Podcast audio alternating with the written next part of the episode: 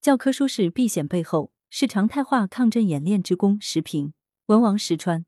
九月五日，四川甘孜州泸定县发生六点八级地震。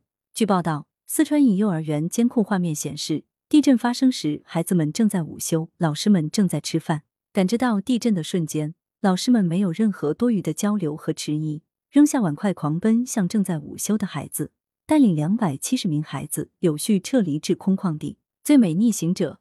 无数网友向这些老师由衷致敬。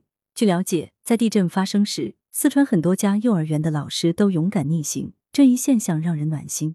九月六日，在教育部举行的新闻发布会上，教育部教师工作司司长表示，在这次地震中，老师们临危不乱，迅速有序转移学生，守护学生生命安全，为他们点赞。每位悉心呵护学生的老师都配得上赞誉，为他们点赞，也要褒奖他们，让他们感受到温暖和激励。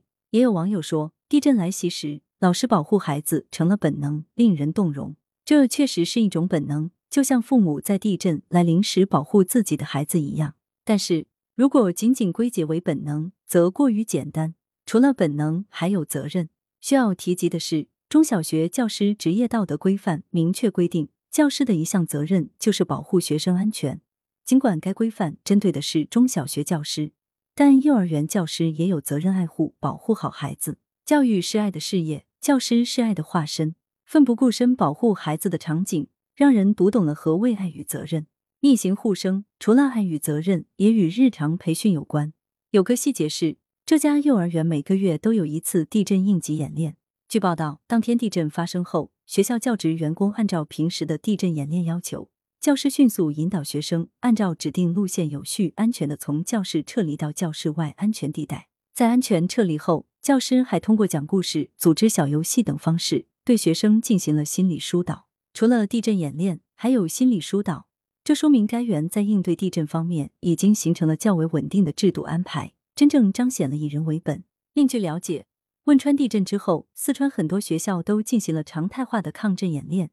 也正因为这种演练实打实。我们才能看到，在一次次教科书式的避险中，老师临危不惧，应对有力，而不是六神无主、束手无策。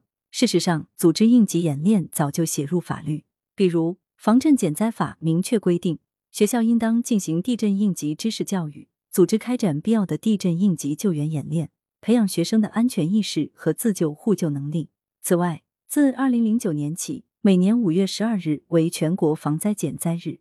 设立全国防灾减灾日的一个重要目的，就是普及推广全民防灾减灾知识和避灾自救技能，提高各级综合减灾能力，最大限度的减轻自然灾害的损失。在这种背景中，学校组织地震应急演练是应有之义。但遗憾的是，面对国家的要求和法律的规定，一些学校说起来重要，做起来次要，忙起来不要，并没有真正做好应急救援演练。四川的学校能够坚持不懈做好各项演练工作，其他地方的学校也应积极作为，落实各项要求，不能吃一堑才长一智。为四川相关幼儿园老师的崇高师德点赞，但不能流于空洞赞美。在点赞的同时，要思考他们为何能够做得如此到位，还要思考如何让这种演练在其他地方也不折不扣的推行。有了健全的制度设计，充沛的责任意识，也要有强大的执行力。各方面都落实好，才能更好的保护孩子们的安全。作者是北京知名时事评论员，羊城晚报时评投稿邮箱 wbspycwb 点 com。来源：羊城晚报羊城派。责编：张琪、谢小婉。校对：朱晓明。